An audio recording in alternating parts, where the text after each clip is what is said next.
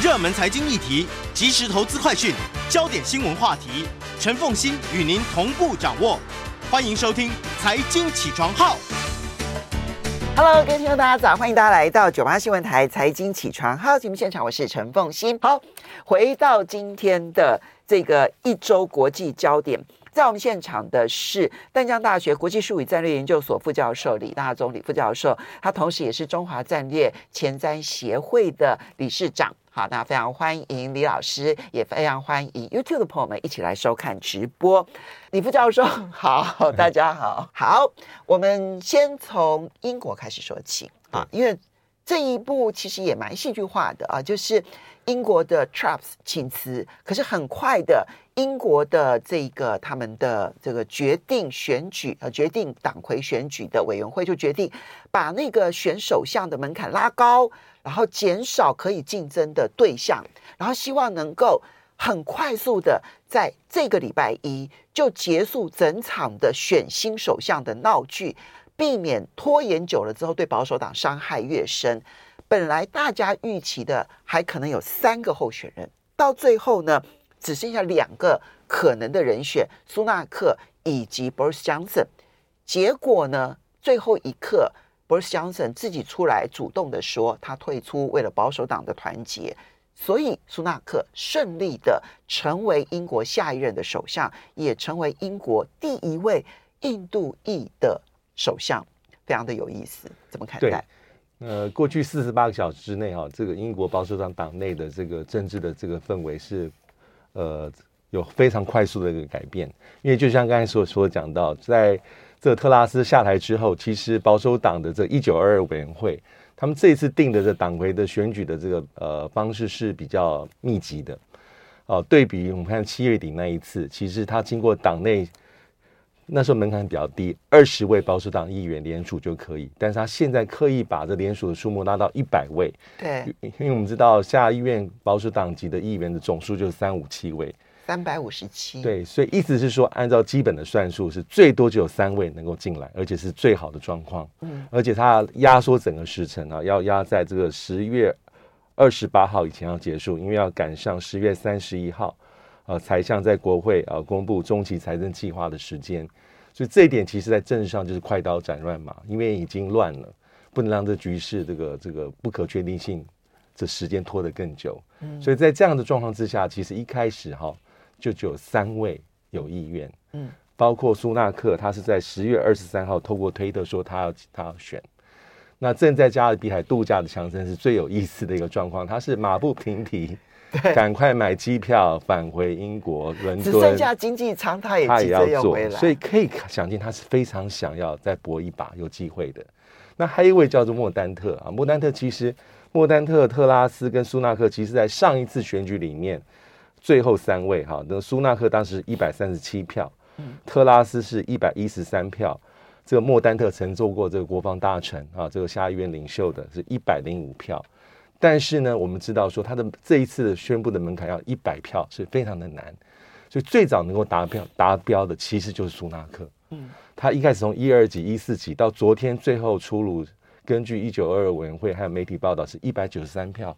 在三百五十七位下议院里面，他拿到一九三，这比例是过半了。嗯，那这个最有意思的是这个这个强生，当你在这里面有过半的时候啊，任何竞争者。如果还是一个强势竞争者，这时候还要来挑战苏纳克，其实就有点自找非常难。对，但强生其实并没有放弃，因为我们有印有看到媒体，就是十月二十三号时候，他跟苏纳克有密会三小时。那到底谈什么？其实根据对外所所传递的，很难了解里面到底发生什么事情。但是有一呃有英国媒体报道说，当时其实这个强生是去谈条件的，他希望苏纳克能够成全他了。应该是这个意思，然后给予苏纳克还有他的这个同僚、他的盟友一些位置上的一些分配，但很明显这个是谈崩，并没有任何的结果。那而且强生也对外放话说，他也跟了莫丹特有谈类似的议题，嗯、但莫丹特也很紧张。但新闻出去之后，莫丹特说：“我并没有被强生摸头，我是要继续选下去的。那是在十月二十三号的时候。所以莫丹特的这个动作凸显出来，其实现在跟强生合作这件事情，在保守党内部不见得受欢迎。对，而且莫丹特其实到最后才退哦，他是在这个因为这次的党魁提名是十二一到十月二十四号下午两点结束，莫丹特是在这个投票最后结束这个截止的时间，他出来说他退选。那但是，一九二二委员会并没有公布说他最后拿多少票，多少党多少保守党的议员支持他，因为他一开始公被公开的这个议员人数最少，他就二十几位，那这个强生五十几位，那苏纳克是到一百很多，但是根据莫丹特自己的阵营的这个议员跟媒体的放话，他说最后他拿到九十几票，嗯，好，所以他是在最后一刻放弃，但不管如何，经过这一阵子。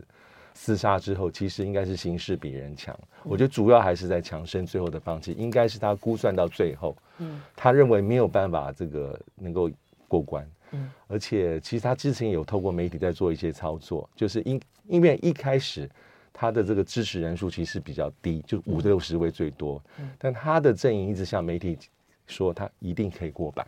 一定可以过一百，一百，甚至还有呃，他的这个盟友向媒体放话说，他如果再仔细估计的话，他可以拿到一百四十票，保守党下院一直议员这个最后这些数字都没有出现，所以最后他是放弃了。那不管如何，现在再无悬念，就是苏纳克。好，所以嗯、呃，我觉得当然现在换首相这件事情，其实第一个先要挽救保守党的声望，对，然后也要挽救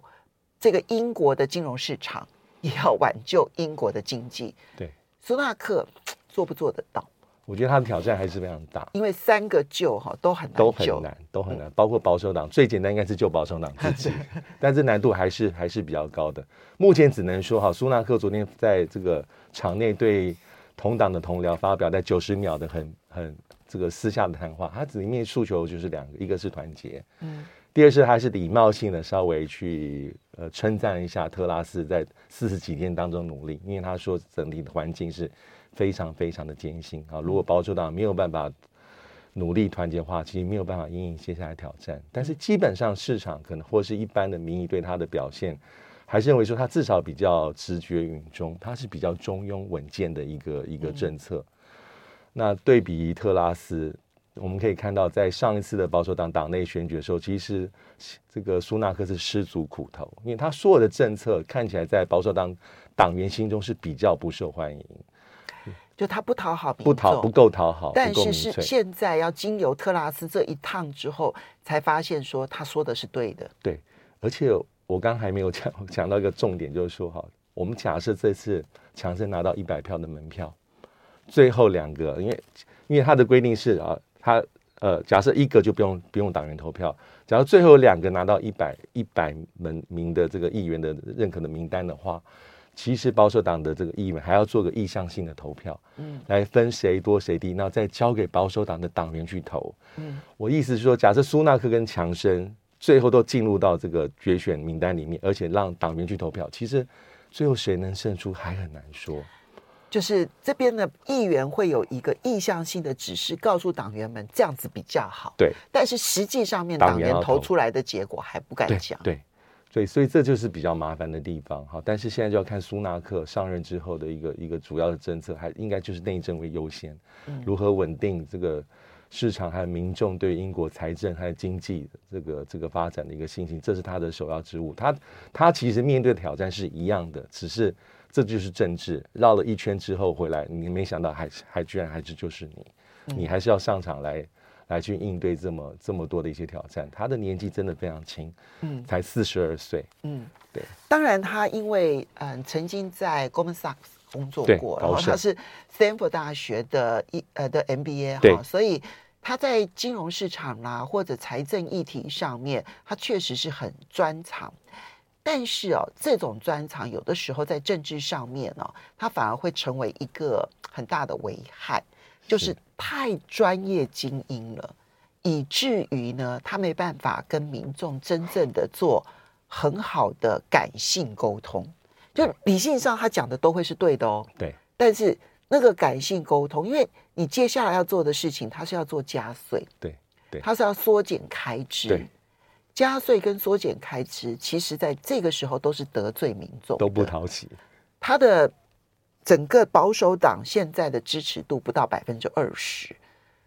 你对他有信心吗？觉得 这个真的挑战非常大，因为要把专业的事情简单说，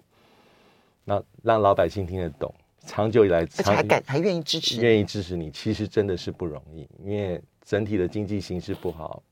其实民众对于这些事情还是非常敏感。你要另外还有一点，就是他的外交好像是比较相对务实，没有像 Boris Johnson 或者是像 Trump 这么的这一个反中反俄，对不对？对，他的对中政策其实真的是比较务实，尤其在一开始选战初期的时候啊，就是呃，他认为中国大陆还是英国非常重要的这个贸易伙伴，而且应该要把英中之间的一些之前中断的一些对话的管道。包括英中经济金融对话，还有英中的经济贸易联合委员会的对话，这管道把它恢复起来。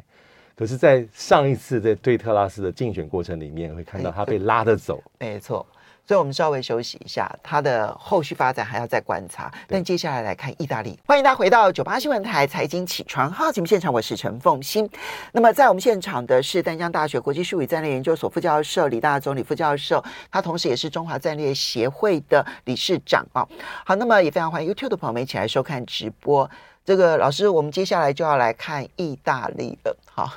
这个嗯。经济学人这一期的 cover story 呢，他用了一个词叫做 Britari，好，就前面就是英国的 BRI，然后后面呢就是用意大利的 Italy 的 ITALY 这样子，哈，就 Britari，好，就说英国正在意大利化这样子。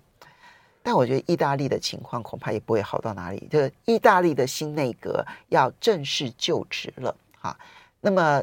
梅洛尼正式的担任了意大利的。这个呃，这个他他是叫做总理嘛，对不对？哈，但是意大利的总理怎么去看新的意大利？对，因为梅洛尼政府在十月二十二号已经正式的成立啊，就是在这个意大利总统啊马达雷拉的这个跟各政党啊正式会晤之后啊，就邀请梅洛尼出来组阁。那这那个很明显是中间偏右，因为主要还是跟九月二十五号的国会大选结果相关哈，因为梅洛尼的带领的意大利兄弟党。他当时拿下的是二十五趴的选票，他两个右翼的盟友，一个是这个极右派的联盟党拿下十三啊，一个是贝鲁斯科尼前总理带领的这意大利力量党拿到百分之七，中间偏右，所以那时候他们拿下四十五趴。那左翼这一边其实是分裂的，所以在这样状况之下，其实当时就确定，几乎大外界就猜测梅洛尼会是新的一个这个总理人选。那他在十月二十二号被任命，那也开了第一次的内阁会议。我觉得主要有意思的地方是看它的一个组成，因为梅洛尼是非常年轻。刚讲苏纳克四十二岁，她四十五岁，是意大利的首任的女总理。那当然，她的一些过去的一些意识形态是被认为比较右翼，但是其实她这几年，包括在大选期间，她也在做修正。所以这一次整个内阁名单摊开来，其实就是这三个政党的一个联合的政府在分配二十四个部长级的位置。包括他自己是意大利兄弟党，对对不对？好，然后他结合的是另外两个政党，对，一个是呃联盟党，一个是意大利的这个力量党。那包括第一个副总理兼外长啊，塔尼亚，塔尼亚是来自于意大利力量党，也是贝鲁斯科尼的亲信，嗯，前欧洲议会的这个议长，这是第一个。嗯，嗯第二个是另外一个是副总理兼呃永续基础建设的部的部长。他是由这个萨维尼，那萨维尼本来就是联盟党的党魁，嗯，那他这次出任这个第二，也是一个副总理兼部长的职务，嗯，那还有一个很重要的部长叫做经济财政部的部长叫啊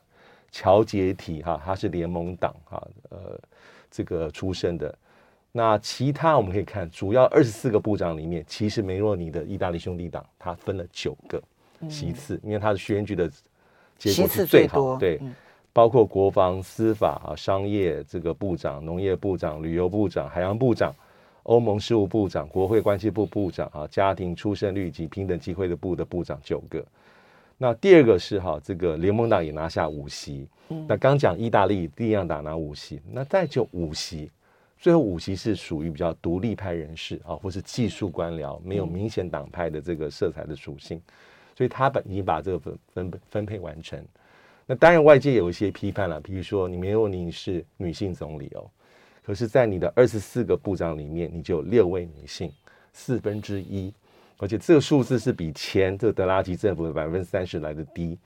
比过去曾经在二零一四年的奇文政府，当时每二每两个部长里面有一个是女性的部长，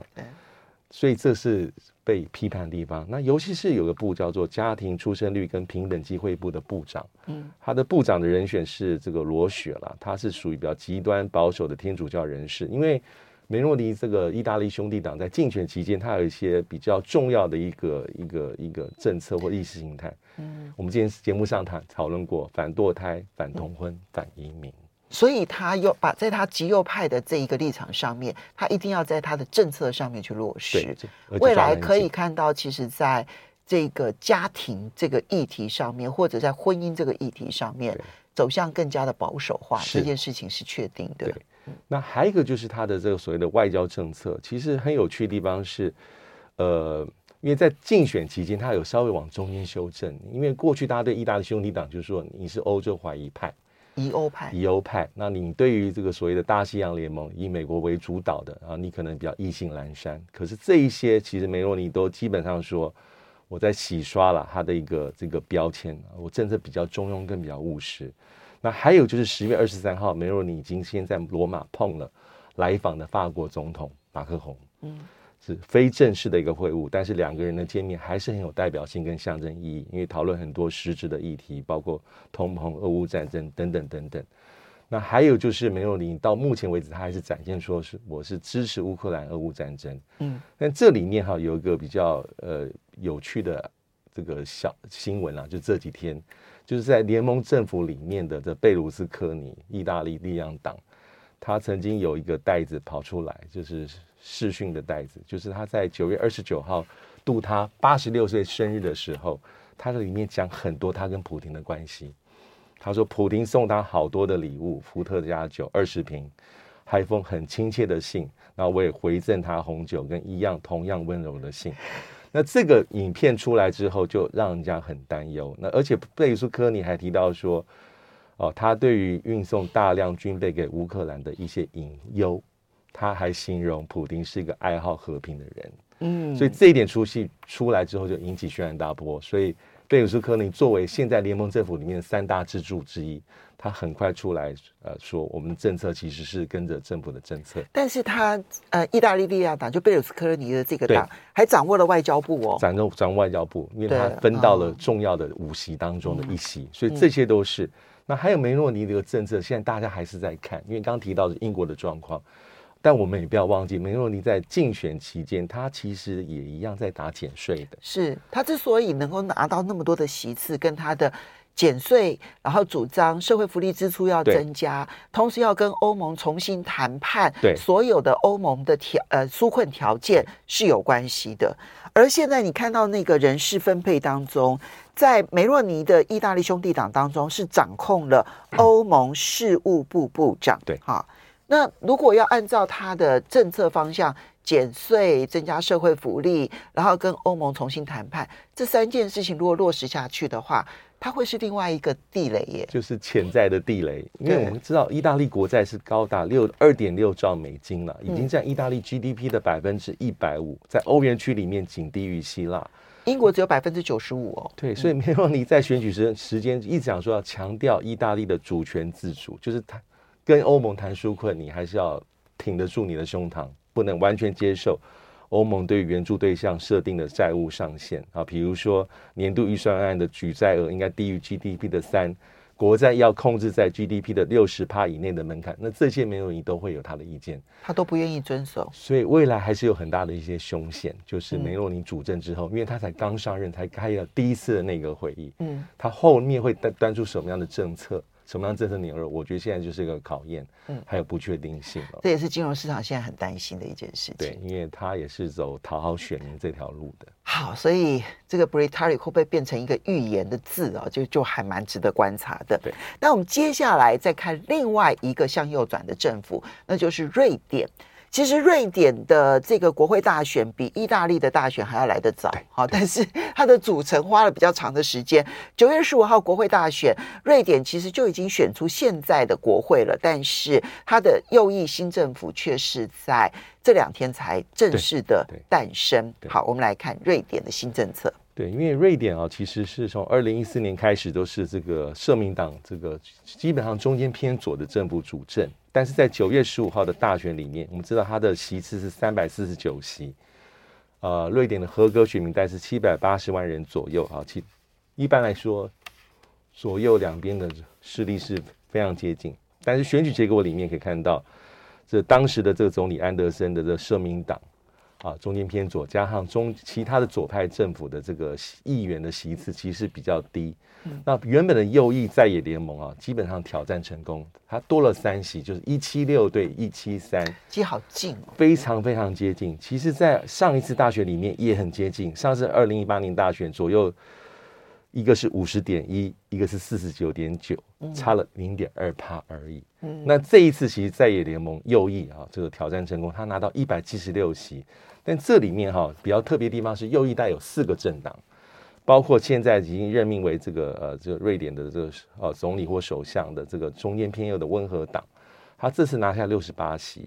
那基民基民党哈基督教联盟民主党是十九席，自由党十六席，但是有个政党叫做瑞典民主党，嗯，它是属于比较比较极右派的政党，他这次居然拿到七十三席。晋升为瑞典政坛几乎是第二大党，其实它比温和党的六十八席还多，还多。代表特别的地方是，它并没有啊，在这次分配这个因为组阁之后，它并没有去分政府部长的席次。但他是联合内阁里头的人吗？他他他是支持这个联合政府，支持这个联合政府，但是没有派人参加政府内部的职位。对，他有他有他自己的讲法。其实他在右翼联盟当中，其实是席次最多的，席次最多，所以他既不争总理，也不接任何位置，都没有。呃呃，但是没有他的帮忙，这个右翼的在野联盟其实这次对啊，席次就不够，他不可能有一百七十六席，因为你看他自己一一个政党占了七十三席，所以这一次最后出现还是有这个传统的这个呃右翼政党温和党的这个党魁哈、哦、克里斯呃特森出任总理，组成所谓的联合政府。嗯那这个政府成立，基本上是它一个还是有个三党的一个共同的一个呃执政的公约。那我们刚刚讲的这个极右派的瑞典民主党，它并没有真正的派人进入到这个内阁里面.但它的支持是最关键。没有他带是不行。可是这个也使得瑞典啊，它的向右转的幅度没有那么的大，对，对不对？哈，它就走的是温和偏右，而并不是像之前大家担心的说，那你如果就用极右派来主导的话，那可能整个向右转的幅度会太大。对，那对于整个欧盟内部的团结，因为其实太过极右派，他都会太偏重自己的民族主义，以至于疑欧派的。比例会偏高，是那他的温和偏右这件事情对于欧洲是好事。那我们休息一下，等一下回来看德国的总理反说。欢迎大家回到九八新闻台财经起床号节目现场，我是陈凤欣。在我们现场的是淡江大学国际术语战略研究所副教授李大中李副教授，也非常欢迎 YouTube 的朋友们一起来收看直播。李老师，这个德国总理肖兹，就是其实德国媒体自己报道，就是说德国总理肖兹确定十一月初就要率团访问中国大陆。他会是近两年来第一位访问中国大陆的 G7 的其中的元首，对不对？哈，那呃，而且在二十大之后呢，萧兹访华也特别受到了关注。那很之后呢，其实德国媒体有专访肖兹，肖兹有特别去谈他为什么在这个时候一定要访问中国大陆。那么可以看得出来，其实他这个准备已久。怎么来看待这件事？对，因为肖斯应该现在是确定十一月三号或和四号到本这个中国大陆访问。那因为我们知道就下礼拜了，就下礼拜，然后之后应该还会去包括越南、新加坡，最后参加印尼呃 G 团体的峰会。那其实今年一九七二年十月十二号是这个德国跟中华人民共和国建交五十周年。嗯，那萧兹这一次去还是很重要的象征跟实质意义，因为的确像刚才所讲，是二十大之后首位到访的外国领导人。也是从这个疫情期间到现在第一位啊到中国大陆访问的这个 G7 重量级国家的领袖啊，或者说欧盟主要国家的领导者。嗯，所以这一次他其实去应该是准备了很久，意思是说他应该是在权衡。整个状况之后，他认为啊，中国大陆的跟德国一样，还要维持一个比较稳健、务实、比较中庸的一种紧密的经贸的关系。嗯，因为这样的关系，其实在过去几年之内，尤其包括今年俄乌战争爆发之后，其实欧洲对中国大陆的态度，嗯，有重要的改变。嗯，包括德国自己内部，嗯，但肖兹现在是身为德国的总理啊，这现在是这个社民，但社民党的领袖啊，组成的联合内阁，他这一次还是很重要。他有讲说他要谈什么了，比如说。我觉得里面讲了很多哈，比如说啊，中国对外行为应该如何如何，外界说啊，可能会谈到说对呃，像北京啊，呃，敦促像普迪施压啊，一起加入什么气候变迁谈判的条的的谈等等等等。但意思言下之意就是希望中国大陆介入，然后去调停俄乌就对了。对，但我觉得真正重要还是在德中的双边议题，包括这个经贸合作、投资跟能源，因为这是真正是牵动到德国的根本。根本性的议题，对，这才是真正的重点。那而且肖志在这次公开讲话里面，他有特别讲，他讲的很明白。我觉得政策跟美国是不同，他说是不应该脱钩，不应脱中，脱跟的中国大陆脱钩。对，那的确是应该要德国要包括欧洲要降低要分散风险，但是不应该跟这个这个中国大陆脱钩。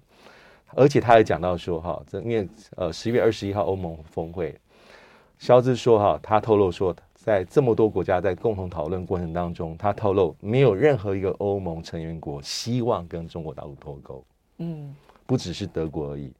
但他也讲到说，德国外贸政策当然还是要有一些啊，跟重视其他的亚洲国家啦，哈，拉美国家等等等等。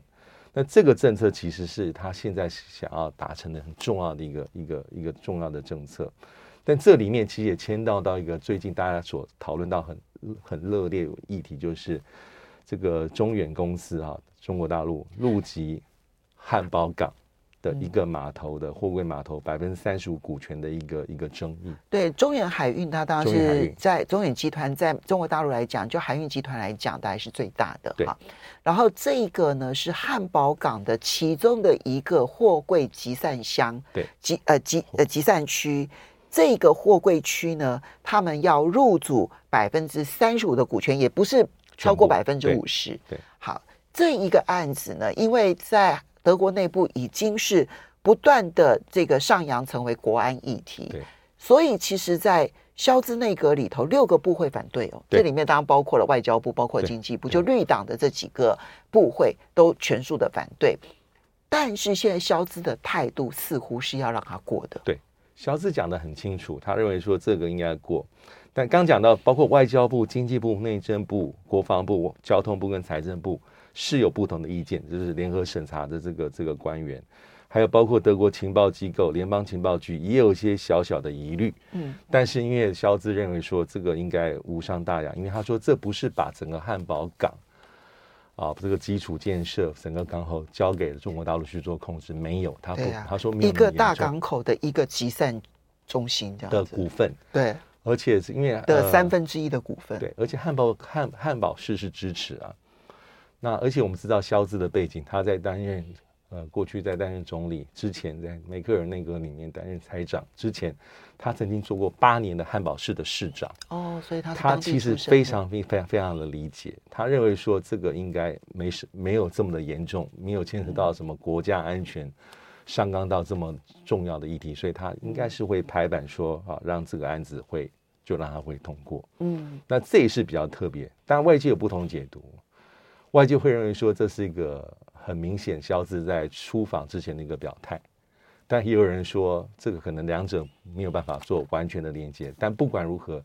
这代表肖兹的一个一个政策了，就是说。可是这肖兹内阁其实对中态度，其实刚好是成两极化。他的外交部长跟经济部长是非常非常的反中，就绿党这两位代表非常非常的反中。可是呢，肖兹现在很明显的希望。能够缓和这一个反中的情绪，对，那这样子一个完全对，因为外交部长跟经济部长，他就决定了对中关系最重要的两个部会啊，一个外交部嘛，那经济部就中德之间的经贸关系。对，中国大陆连续六年是德国的最大的贸易伙伴了，那你这两个部会反中，可是你自己要